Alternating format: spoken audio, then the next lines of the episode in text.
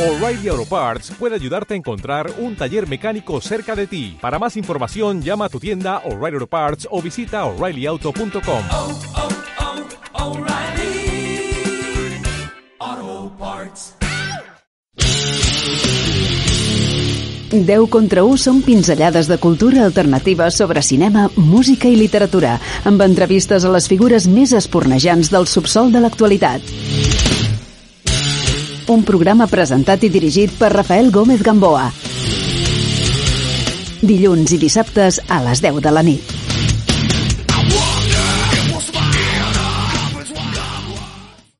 Descubre la Barcelona más oscura y truculenta, un retrato de la ciudad en la época franquista a través de 10 muertes que te dejarán estupefacto. En El asesino anda suelto, el autor de la historia olvidada de la ciudad, que ya nos deslumbró con sus estudios sobre los bajos fondos y el ambiente nocturno de la posguerra, se zambulle ahora de pleno en la crónica negra barcelonesa. No te lo puedes perder salen a la luz 10 historias de crimen ocurridas en la ciudad de Barcelona. Atrévete con este viaje a lo más oscuro del alma humana. Hoy charlamos unos minutos con Paco Villar, autor del libro El asesino anda suelto.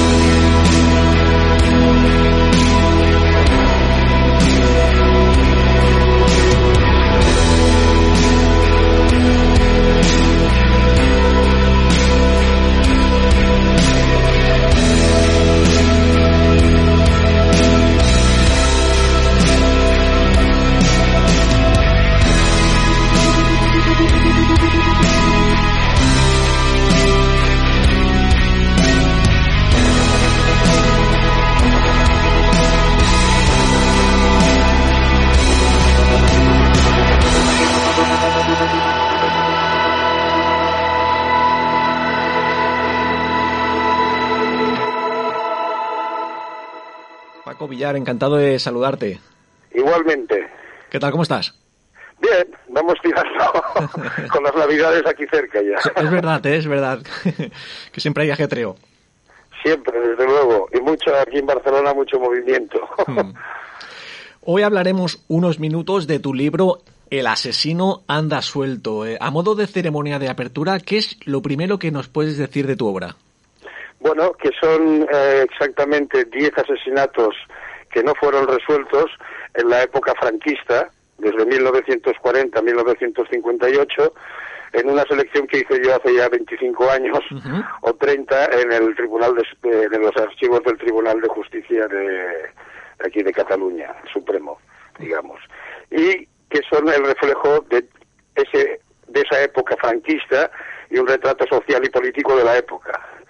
O sea que además de la crónica dura y pura del, del, asesinato con los misterios que conlleva, pues también tienes un retrato social y político de aquella Barcelona. Claro. Y a la hora de, de, de elegir estos 10 eh, casos sin resolver, ¿cuál fue el, el, criterio que tenías en cuenta para elegirlos? Bueno, mira, el, para empezar, eh, cuando estás ahí dentro del archivo y vas viendo, tuve la oportunidad de... Yo estaba documentándome para otro libro, Historia y leyenda del barrio chino, mm. mi primer libro que hice, y eh, vi a, algunos eh, casos sin resolver. El primero que, que fue el que me dio la idea, el que primero que encontré fue el de la baronesa Agnes Bonfries. Mm esta supuesta espía internacional que fue encontrada uh, muerta en, aquí en la calle Diputación número 291. Pero la selección no está hecha expresamente, porque eh, como has podido comprobar o como comprobarán los lectores, sí. hay diferentes tipologías de asesinatos. Mm. Sino que es lo que había hay alguno más, pero no tenemos un archivo de grandes causas, eh, eh, ¿sabes?, conspiratorias, o que hay muy pocos crímenes de este tipo. Ajá. Y entonces eh, el de Agnes Bonfríes sí que tenía todos estos requisitos y luego algunos más de los otros que ya comentaremos también. Pero así como más vistoso era, eh, yo creo, el de Agnes Bonfríes, que fue el que me dio la idea de hacerlo. Entonces fui seleccionando, porque estuve dos años más o menos en los archivos estos, a medida que me documentaba por la, para, para el libro, como he dicho, pues iba seleccionando los que veía. Y luego eh, este, estos eh, eh, hice, bueno, los permisos, todo esto, pero lo, lo, parqué. Tenía otras ideas y otras salidas y aparqué este, este tema hasta que, hablando con el editor, pues lo impulsamos de nuevo este año. ¿Y esta relación que, que, aparece con el editor, cómo, cómo se dio? Porque ya, esto ya, ya viene, ya precede de otros trabajos anteriores. Sí, sí, esto venía precedía, bueno, eh, en una charla eh, buscando alguna idea para mm. editar un tipo de libro. Yo eh, era una, un, un, claro, ahora está muy de moda esto de los crímenes ¿Sí? a todos los niveles. Bueno, siempre ha estado de moda, digamos. Pero unos asesinatos sin resolver eh, no lo estaba, no, no hay casos de este tipo, no, no han salido muchos casos, siempre son casos resueltos. Entonces el, el, el, editor, en una conversación informal, buscando ideas, yo le comenté que tenía la posibilidad de hacer esto y él me dijo que adelante. Así fue.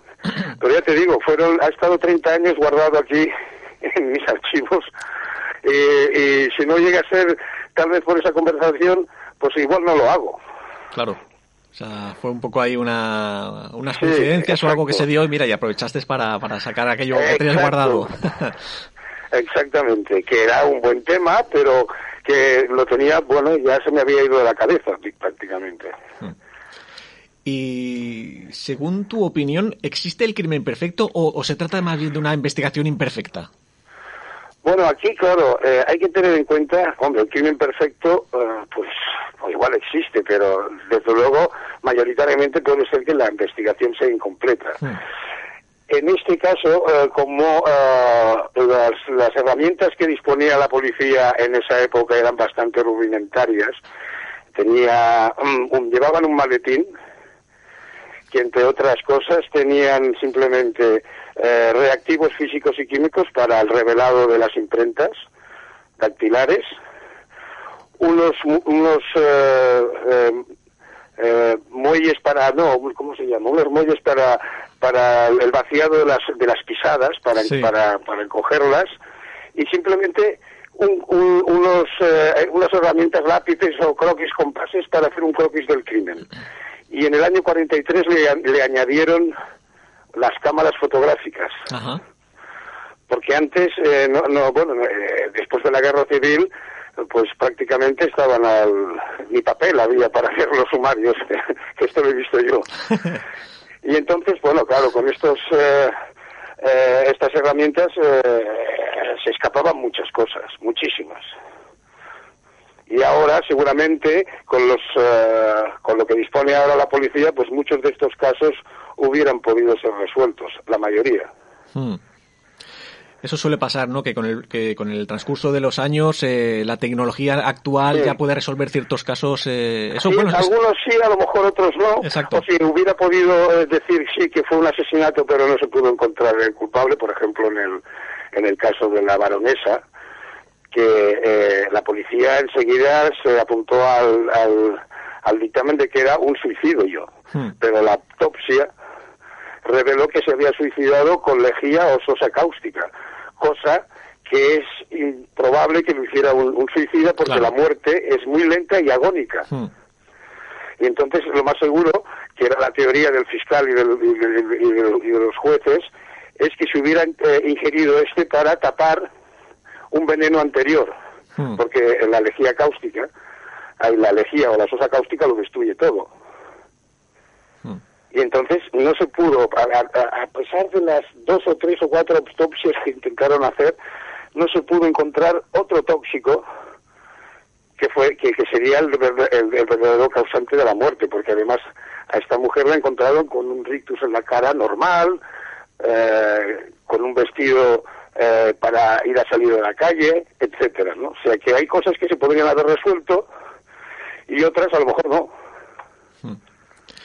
Y de estos 10 casos que, que presentas, eh, ¿cuál es el que a, ni- a nivel personal, cuál es el que más te ha impactado?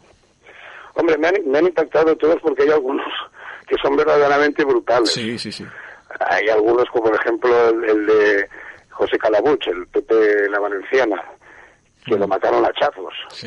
Era un cocinero que trabajaba en el Hotel Gran Vía, que era homosexual y llevaba una doble vida. Entonces, eh, él tenía alquilado en la calle Obrados número 3 una especie de picadero para eh, las relaciones clandestinas que debían ser en, en esa época totalmente clandestinas de los homosexuales. Y ponía en contacto, no solo para él, sino ponía en contacto a chicos jóvenes o necesitados con personas de, de posibil- de posibilidades económicas para tener relaciones. Y a este hombre lo encontraron asesinado a hachazos en este piso. Este ha sido uno de los casos eh, impactantes, pero casi todos. También me hace mucha gracia eh, el de Juan Pastallé, un hombre con una trayectoria, digamos, eh, normal, eh, muy eh, valorado por, por la familia, bueno, por, por todo, y que lo ejecutaron en el ascensor de su casa. Entonces, la gracia de, de las investigaciones es que ves que cualquier persona siempre tiene algo que esconder, Sí, ¿sabes? sí, sí. Cuando van hurgando, hurgando, siempre hay alguna posibilidad eh, de que enlazar alguna cosa con relacionada con, con el crimen, porque si estaba eh, enfadado con su familia, si tenía un amante distinta, etcétera. Y esto es lo que hace el, estos sumarios y la investigación que te dan una crónica pura, digamos, de todos los casos. Ya te digo, cualquier caso de los que hay de estos 10 tiene misterio y, y la, y la lectura de ellos, pues a los que les gusta la crónica negra, pues les satisfará porque verá cómo se investigaba en aquella época. Eh, Eso es cierto. ¿Por qué lo que es eh, crónica negra, novela policíaca, novela negra de misterio, eh, suele tener eh, tantos adeptos? ¿Qué es lo que nos atrapa de, de estas historias de crimen? Pues no sabría decírtelo. Yo primer libro que hago de este tipo. He tocado los asesinatos porque he hecho la historia de le- y leyenda del barrio chino, pero sí hay una fascinación por, por, por los asesinatos y por todo este tipo de, de misterios en la sociedad en general, pero no de ahora, de siempre. lo hemos visto en, en todas las épocas. Hmm. No sabría explicarlo, debe ir eh, consustancial con la naturaleza del ser humano. A ti, a ti hace 30 años, ¿qué te dio, qué te motivó para centrarte en hacer estos, en esto, este borrador que quedó aparcado en el cajón y, y luego? Bueno, exacto. Ver, eh, claro, yo cuando estuve allí eh, iba por las mañanas al archivo y tuve la, la digamos, eh, la posibilidad, que no sé si ahora podrían, me dejaron, de poder ir mirando todos los sumarios, sin, sin pedir nada en concreto. ¿Sabes lo que quiero decir? Hmm. Entonces, eso me dio eh, la posibilidad de, de mirar muchísimas cosas. Y ya te digo, vi el de Agnes von Fries y pensé, ostras, era un sumario enorme, aquí tiene que haber eh, algo, eh, eh, digamos, que se podría hacer en el futuro. Y seleccioné eh, 13 o 14 o 15. Y de estos 15, los 10 mejores son estos. Y según lo que has estado investigando, eh, ¿cuáles son la- las, eh, las características de un crimen para que ese asesino quede, quede suelto? Quede Bueno, en aquella época parecía bast- habían bastantes, porque claro, con- ahora seguramente lo hubieran podido. Ahora tenemos, por ejemplo, el archivo de huellas dactilares. Antes solo estaban los que habían sido fichados, ahora ahí están todos, Hmm. A través del, del DNI, por ejemplo. Entonces, buscar huellas de- de dactilares en aquella época, pues no te daba la posibilidad certera de, de encontrar al- al criminal. Y me he perdido que, íbamos, que estábamos diciendo. Eh, sí, lo de las características para, para que no pillen al asesino, digamos. Sí, y una serie de... Luego la actitud de la policía en algunos casos parecía un poco contradictoria en algunos... eh, por ejemplo, eh, una de las cosas que hay allí eh, es eh, incluso hay mal- malos tratos Hmm. a los sospechosos por parte del famoso eh, comisario jefe de la brigada eh, de homicidios, eh, Tomás Gil Llamas, que además escribió dos libros sobre su trayectoria. y de esto va, entiendes todo la- la- el mecanismo con que utilizaban, incluso cuando no tenían pruebas, para intentar, ellos sabían, por ejemplo, que hay dos asesinatos que son de, de género, digamos, Hmm. en que los, los sospechosos eran sus dos, eh, los dos maridos. Eh, la policía estaba completamente seguro de que eran ellos y intentaron incriminarlos eh, haciendo trampas, Sí. pero no encontraron pruebas para nada. Uno llegó a juicio y fue absuelto y el otro ni siquiera llegó a juicio. Hmm. O sea que es toda la historia también de la época, cómo la policía también intentaba, y ahora también supongo que lo harán de otra manera, Hmm. pero salir airosa de las investigaciones. Sí, eso es verdad. ¿eh? Antiguamente, sobre todo más, por lo que tú dices, eh, eh, se daba eso, pues un poco encauzar las pruebas y, y a veces acertaban Sí. y a veces no. Por ejemplo, en- aquí ya te digo, hay una denuncia por parte de uno de los sospechosos de que tuvo eh, malos tratos por parte de la policía, que le pegaban sin intentar eh, dejar señal y confesó, pero confesó, confesó obligado por la policía, digamos. Y luego, ante el juez, se desdijo Hmm. completamente. Y cuando fue llevado a juicio, es el caso de- del asesinato del crimen de la calle Olivey, de Teresa Fabra, no le encontraron culpable. Pero este asesinato ocurrió simplemente en el, en el piso de esta señora entre las 11 y las 11 y cuarto. Y su marido acababa de salir. Hmm. Y no, ninguno de los testimonios vio nada. Y luego fue brutalmente asesinada como de una persona que era co- como, eh, según los investigadores, que posiblemente era conocida de ellos por las reacciones. O sea que todo es una incógnita, ¿no? Sí, sí. Pero aquí la gracia es esta, que veis todos los, los, los lados de la investigación. Por un lado, si hay un giro completo, que también los hay, te Mm. piensas que el culpable, a lo mejor, según lo que va avanzando el sumario, es una persona y luego aparece otro testimonio y da un completo giro a la situación. Y esto es la gracia, digamos, de, de este libro. Adentrarte en una investigación de época, histórica. sí.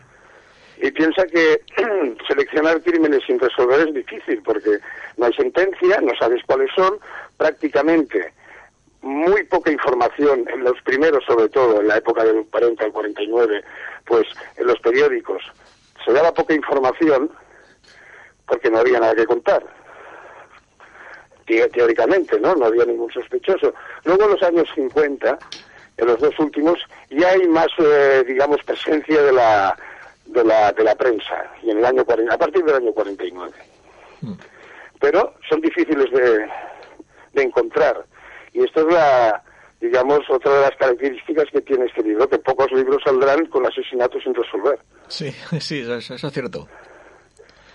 ¿Y, y cómo eran tus jornadas de, de trabajo para desarrollar esta obra? ¿Cómo te Bueno, yo organizabas iba el día? cuando podía, digamos, eh, por la mañana, y con que tenía un amplio campo para mirar, Hmm. aproveché esta situación para muchos otros libros que he hecho, que me han, han salido después, porque claro, tuve una visión de los años 40, 70 más o menos, eh, penal, de todas las cosas que pasaban, tráfico de drogas, tráfico, corrupción de menores, todo este tipo de cosas, ¿no?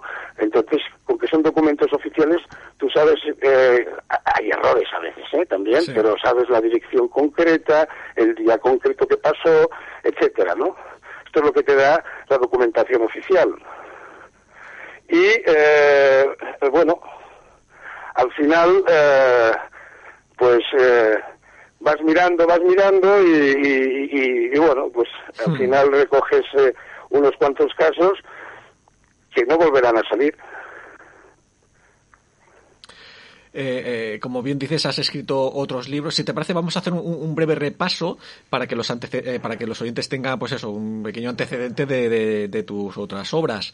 Por ejemplo, eh, de, de la, de la criolla a la portadora del barrio chino, ¿qué nos puedes eh, decir? Bueno, que la criolla fue el gran cabaret del barrio chino, que fue un cabaret de fama internacional, eh, donde eh, los homosexuales tuvieron el protagonismo total, aunque al principio también era de alterne, y que estaba situado en pleno corazón del barrio chino, en la calle Cid.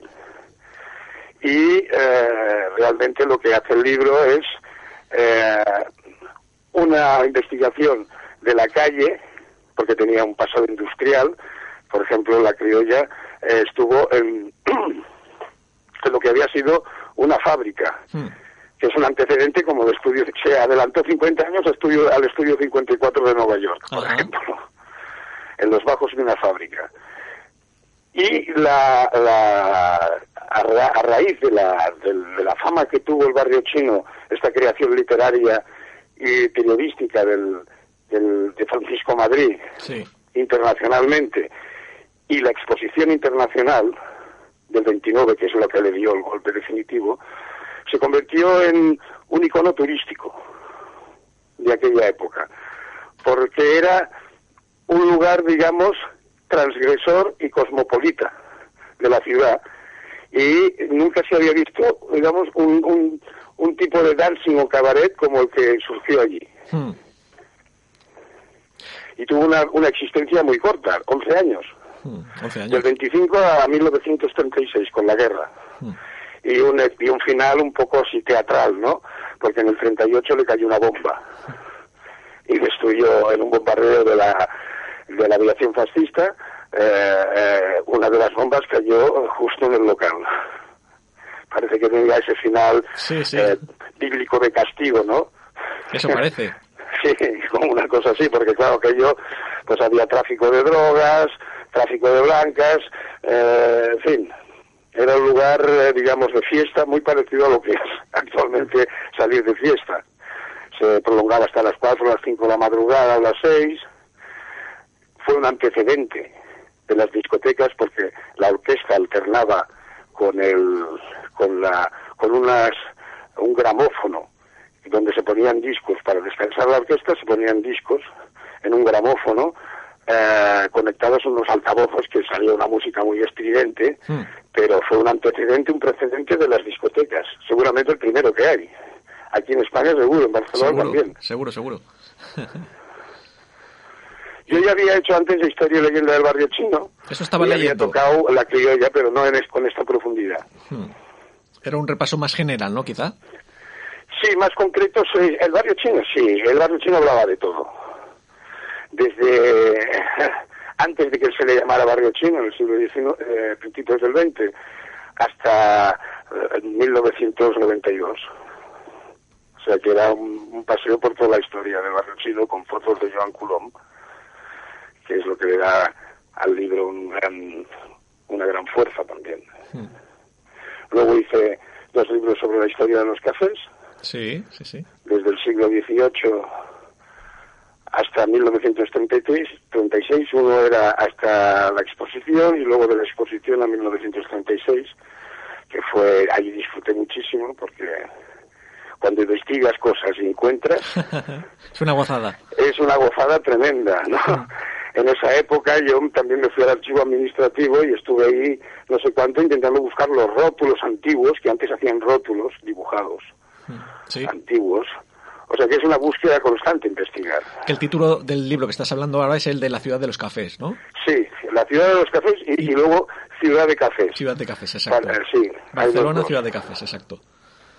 Y luego tienes otros dos. También me interné por los baños, ¿eh? Sí, también veo que tienes otros dos, que es el de baño- baños de mar y el de cuando la riqueza se codeaba con el hambre. Este es, exacto, este es, este es el último que saqué antes de este libro, que eh, se pueden, eh, digamos, leer juntos, ¿no? Porque es la misma época. Eh, cuando la riqueza se codeaba con el hambre es eh, la vida nocturna en la Barcelona de la posguerra, que fue una de las grandes épocas de la vida nocturna, ¿no? De esa época, una cosa que parecía contradecir que salíamos de una guerra, ¿no? Pero con la el extraperlo y, y otra serie de circunstancias se eh, levantó aquí una serie de, de una industria que fue más allá, una industria del espectáculo que fue más allá de los lugares tradicionales, como era el barrio chino, el paralelo Hmm. o la Rambla, y que subió al Eixample y a la Diagonal. Entonces este es un panorama total de esa Barcelona, que contrasta los grandes eh, lugares ricos, como vivían, cómo se vivía, con la pobreza de la mayoría de los barceloneses en aquella época. La cara y la cruz. La cara de la cruz, exacto. Pero bueno, en, e- en ese libro se da la circunstancia de que se salía de una guerra y todo el mundo quería olvidar. Hmm. Entonces, una de las eh, eh, grandes, eh, digamos, excusas para olvidar es el ocio. Y ahí se, el ocio eh, se desarrolló de una manera tremenda, aunque por ejemplo ya fue el final del paralelo o el final del barrio chino, pero se expandió por lo que es el Eixample y, la Diagonal, con unos restaurantes al aire libre que estaban en la Diagonal que eran de un lujo tremendo, como Monterrey, o la... Ahora no me vienen los nombres. Bueno, Bueno, no. Toda la zona esa ya, sí. y, y alguno más. El Cortijo, toda una serie de restaurantes donde se podía cenar o, pi- o píparamente mientras estaba vigente la cartilla de razonamiento. Ajá. Y esta, esta lectura sí que la puedes eh, inmediatamente leer antes y luego coger el asesino anda suelto, porque es la misma época. Es como sería la parte 1 y la parte 2, ¿no? Sí, otro tratamiento, evidentemente, pero es la misma Barcelona. Con lo cual, pues tiene una serie de similitudes que pueden hacer gracia al lector. Porque, por ejemplo, en El asesino anda suelto, pues hablo, hablo de Bernard Mm. Que fue uno de los grandes artistas que triunfaron en esa época en Barcelona, que triunfó en el Hotel Ritz. Sale en el caso de la Agnes Bonfries y puedes tener toda la historia de este, de este director de orquesta de jazz en el otro libro. Y todo lo que hizo aquí en Barcelona. Además acompañado de unas fotografías maravillosas. Así que se, se van complementando uno con el otro, ¿no? Se van... eh, Podría, podrías eh, tener esta, sí, al, al tratarse de la misma época, puedes tener mm, esa concordancia. Y a la hora de escribir eh, todos estos libros, ¿tienes alguna manía o ritual? No sé si necesitas silencio, música, que sea de día, de noche, ¿cómo te, te No, montas? pues he pasado por todo. por todos los, por- con ruido, sin ruido, con, con el silencio por la noche, por la mañana, eh, en fin, ha habido de todo. Eh, lo, lo fundamental es eh, encontrarte en aquel punto que, porque esto exige mucho trabajo, Mm. primero de asimilar todas las situaciones. porque son eh, hechos históricos y tú tienes que comprender, decir lo que había, tal, etcétera, y luego desarrollarlo, ¿no? Sí.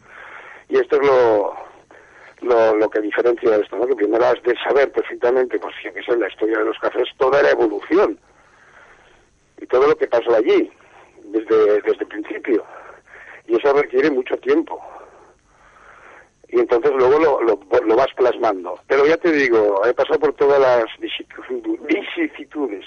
Mañana, noche, con, un copi- con una copita de alcohol, sin la copita de alcohol, ¿sabes? Con un whisky, sin whisky, en fin, todo. De todo un poco. De todo un poco, sí. Al final acabas haciendo lo normal. Trabajando normal, como cualquiera. Cuando toca y, y ya está. Lo que pasa es que hay días que estás más inspirado, que encuentras la idea y hay otros días que a lo mejor no la encuentras. Claro.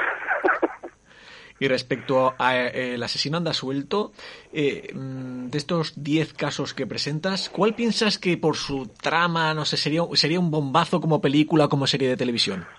Oh, varios. Desde luego el de Agnes Bonfries, pero también el de la de la ascensión Hernando, que es una mujer que supuestamente estaba viviendo, se presentaban como un matrimonio con un hombre que no era, eh, tenía una identidad falsa y que en realidad era un miembro del Partido Comunista y del PSUC. Cuando desaparece este hombre y ella se pregunta dónde está, ya, ya se lo había encargado, pero esto no se averigua en la investigación hasta que la policía descubre al final la identidad de este hombre. Y pasa tiempo. Y luego en otra investigación, en, en unos um, investigaciones de, de unos autores que pudieron consultar los archivos del PSUC, sale eh, esta mujer, Ascensión Hernando, como que la tenían que hacer desaparecer, ¿sabes? Una cosa así. Hmm. Y la mataron sin, sin ningún tipo de escrúpulos. Le metieron, no sé si 26 o 27 puñaladas, unos mercenarios. Pero todo esto lo vas averiguando a medida que vas leyendo el caso, ¿sabes? Hmm.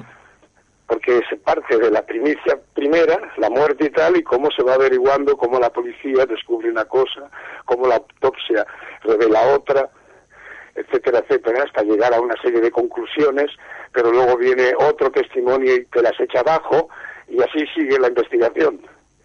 Y es lo divertido, ¿no? Sí. Entonces tú puedes, el lector puede pensar, bueno, yo creo que tenían que haber investigado más a este que lo han dejado sin nada, pero las contradicciones que hay allí en el sumario son las que hay. Hmm. ¿Me entiendes? Un, un testimonio dice una cosa un día y al día siguiente dice otra, por Se ejemplo. contradice, sí, sí. Se contradice. Hmm. No es que tú veas algo raro, ostras. No, no, es que el testimonio ah, ah, se ha contradecido. Y, ahora que has estado tan indagando en estos en estos eh, asesinatos sin resolver, eh, tantas horas eh, centrado, investigando, informándote, eh, mm, ¿qué opinión tienes de que de que un delito de sangre pues eh, prescriba a, a los 20 años? ¿Eso es positivo, negativo? Pues mira, no sabría decírtelo. Tal vez, hombre, depende, pero claro, todo esto es cuestiones de seguridad jurídica, ¿no? Hmm. Supongo que eh, si no se prescribieran, se podrían averiguar algunas cosas. Claro, porque la tecnología, pero- como hemos dicho antes, la tecnología va avanzando y quizá pues al justo en el Sí, sí, al- seguramente, seguramente, pero a lo mejor ya los encontraría, estarían todos muertos, o yo Hmm. qué sé, vete a saber. Claro, esto la justicia lo hace para ahorrarse, Sí, sí, supongo claro. que demasiado papeleo Hmm. y demasiadas reclamaciones, o... pero no tengo ni idea. Yo supongo que si está pu- puesto así será por algo. A nivel de, de presentaciones, no sé si tienes algo por ahí pendiente para. o a nivel de. mm, Sí, bueno, entrevistas o alguna cosa que tengas pendiente para los próximos meses. Ahora que se acercan las Navidades, no sé si. Bueno, tengo pendientes, eh, ahora he estado, toda esta temporada he hecho bastante cosa, y ahora viene el certamen este de Barcelona Negra, Mm, qué bueno. en febrero y allí estaré yo también. En una mesa que estaremos eh, eh, moderada por Sergio Vila San Juan, el periodista de La Vanguardia, y, y con dos autores más que han hecho, me parece que uno se llama Jordi Corominas, sí, eh, la ciudad de las pistolas o la ciudad de... Hablando de, de Barcelona, eh, eh, los crímenes sobre los crímenes de Barcelona, vamos. Esto es lo que tengo ahora ya a punto de vista. Qué bueno. ¿Y en qué otros proyectos estás metido actualmente? No sé si tienes algún... ¿Estás desarrollando un nuevo libro? Eh... Estoy metido en algún proyecto que aún no sé cómo lo voy a llevar a cabo, pero mi intención sería ahora, eh, seguramente el próximo paso sería hacer novela. Ah, qué bueno. Novela de ficción. De ficción, sí, Qué sí, bueno, sí, bueno. novela de ficción, hombre, ah, también eh, novela histórica, ¿eh? Mm. Eh, lo que tengo yo, claro, es un gran conocimiento de la ciudad y puedo meter eh, el desarrollo de una historia en cualquier época. Claro, porque a- otra cosa no, pero información sobre la ciudad se ve que en cada libro vas Sí, metiendo, sí, vas metiendo, o sea que tienes una larga, larga trayectoria. Exacto, gracias. Pero esa sería la idea, el siguiente paso es hacer esto, tal vez haga alguna cosa más entre medio, pero, pero está sin concretar. Y ya para ir cerrando la, la- la charla, eh, ¿qué último mensaje te gustaría regalar a los oyentes? Que se queden como, como titular o como broche de oro. Para, digamos, eh, Lo que para que lean este libro. Como tú, lo que te venga, lo que te salga. Bueno, que todos mis libros están hechos eh, con una gran investigación y que trato de esforzarme para llegar a, a la verdad y los hechos. Y en este caso, el asesinante suelto es mi primera, digamos, exploración en este tema. No había hecho nada así de crónica negra. Y eh, por lo que he leído eh, y las críticas que estoy viendo, eh, gusta mucho esto, que es una crónica directa, con una investigación directa. Hmm. Y para los amantes de la, de la crónica negra, que hay muchos, parece ser, yo creo que les gustará. Hmm. El feedback que te llega por mail, por redes sociales. eh, ¿El qué? ¿Perdona? El feedback, los, los comentarios de las personas que te llegan por redes sociales, Bueno, no, voy personal. en la, en la- no, no, yo no, no estoy en redes sociales. Ah, vale. Pero encuentro cosas, sí, eh, a veces pues comentarios de, que salen en, en- en las redes sociales, sí. Hmm, Qué bueno. Porque ahora este libro ha ido a muchas webs de, de lectura y la mayoría, bueno, la mayoría no, todo lo que he visto yo ha sido positivo.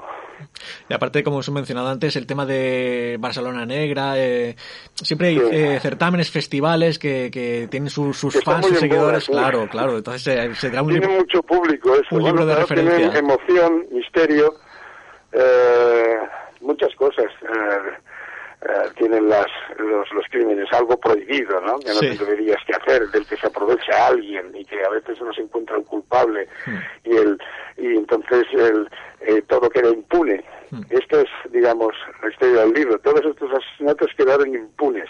Claro, porque parece, además es eso, que si quedas sin resolver, como que te atrapa más la historia. Pues sí, esta digamos es lo que creo yo, ¿no? Que eh, haya gente que le gustará más o le gustará menos, pero esto es el- la, la realidad. Son hechos que no pudieron ser resueltos. Y entonces eh, siempre hay caminos para investigar que te los muestra el, el- el sumario. Podían haber ido por un lado, por el otro, pero la realidad es que no encontraron pruebas y lo dejaron, lo desestimaron. Sobreseyeron todos los casos en este, en este, en estos días. Hmm, Pues eh, Paco Villar, ha sido un placer charlar contigo estos El minutos. placer ha sido mío. Muchas gracias, muchos éxitos y nada, aquí en Radio San Vicente tienes tu casa. Lo mismo te digo, cuando queráis cualquier cosa, ya sabéis dónde me tenéis. Genial, un abrazo. Un abrazo. La parte contratante de la primera parte será considerada como la parte contratante de la primera parte. Y la parte contratante de la primera parte será considerada en este contrato. Oiga, ¿por qué hemos de pelearnos por una tontería como esta? La cortamos.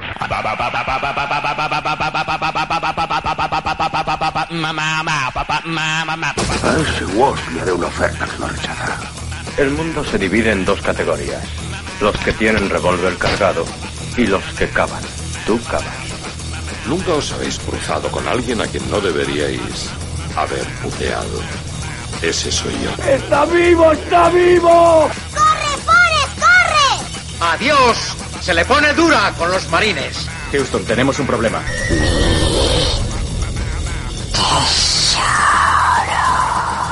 Volveré. Martini con vodka, mezclado, no agitado. ¿Hablas conmigo? ¡Qué delicia oler napal por la mañana! Oh, capitán, mi capitán. Yo soy tu padre. Francamente, querida, eso no me importa. Descubre La Claqueta Metálica, probablemente el libro de cine más divertido del año. Cómpralo a través de internet o solicítalo en tu librería habitual. Porque yo he venido aquí a hablar de mi libro. 10 contra 1 són pinzellades de cultura alternativa sobre cinema, música i literatura, amb entrevistes a les figures més espornejants del subsol de l'actualitat. Un programa presentat i dirigit per Rafael Gómez Gamboa. Dilluns i dissabtes a les 10 de la nit.